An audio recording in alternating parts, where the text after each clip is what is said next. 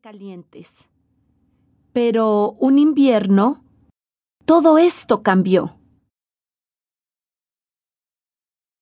Conforme se avecinaba el invierno, la familia Gorrión se preparó para volver.